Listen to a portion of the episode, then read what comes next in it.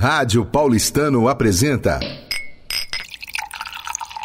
Pausa para o vinho.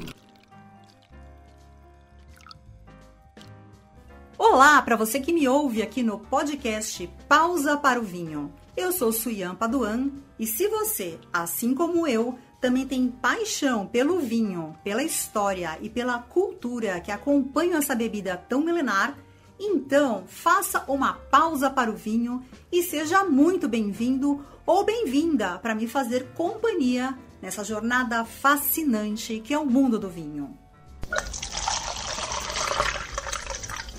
Depois de ter voltado de mais uma viagem ao Vale dos Vinhedos e arredores, eu decidi trazer para você uma sequência de histórias, depoimentos e entrevistas dentro da pesquisa que estou desenvolvendo sobre a colonização italiana no sul do Brasil, tendo o vinho como personagem central.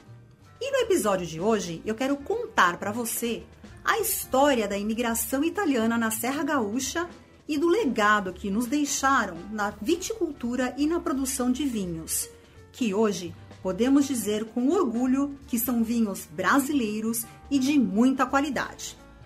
É uma história que inspira e emociona, porque ela é recheada de sofrimento, persistência, superação, mas principalmente de muita fé e esperança de um futuro melhor.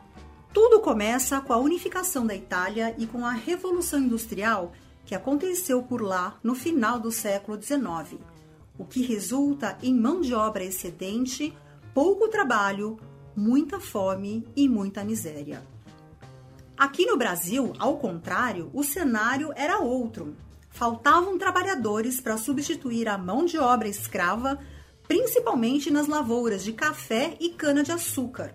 Por isso, não restava dúvidas para os italianos pobres e abandonados à própria sorte que atravessaram o oceano em busca de terras desconhecidas, mas que lhes dessem o sustento de cada dia e perspectivas de uma vida melhor, valia o atrevimento do risco.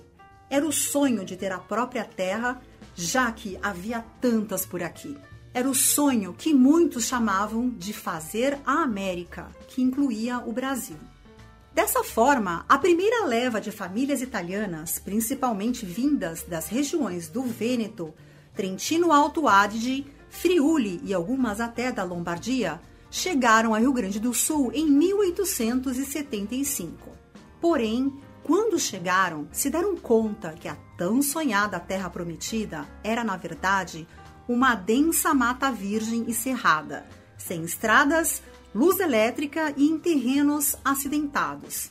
Não tiveram outra escolha senão arregaçar as mangas para abrir clareiras, derrubar árvores de araucária para fazer a própria casa e fazer caminhos que os levassem até onde a esperança do sonho perdurasse.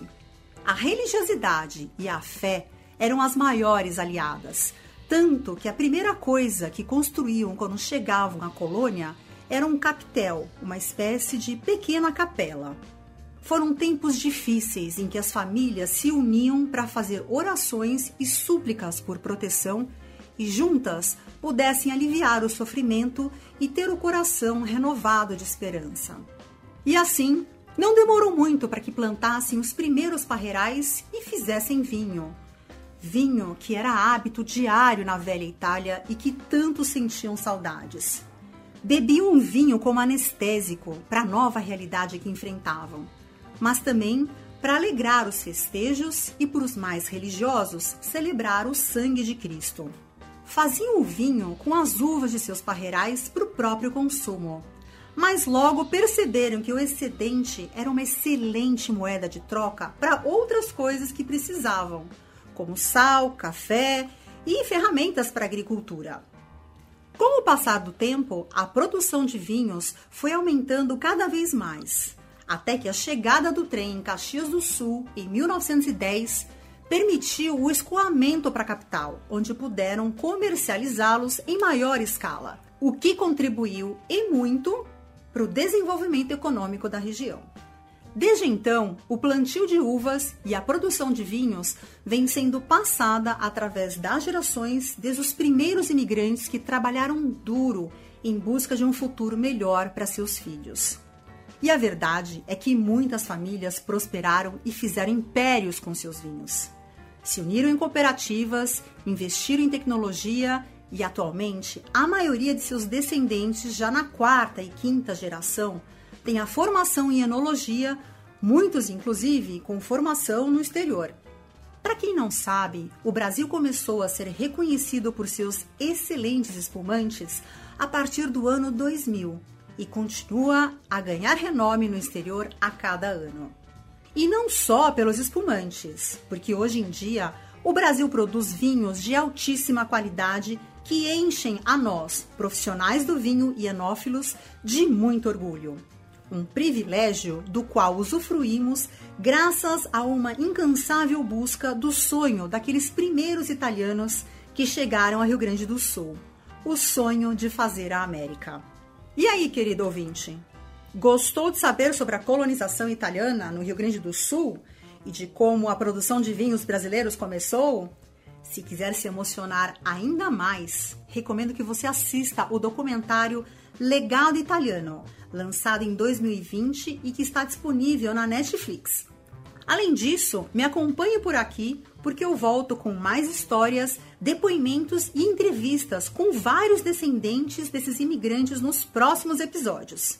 Porque, como eu sempre digo, vinho também é história e também é cultura. Eu espero você, hein? Até lá!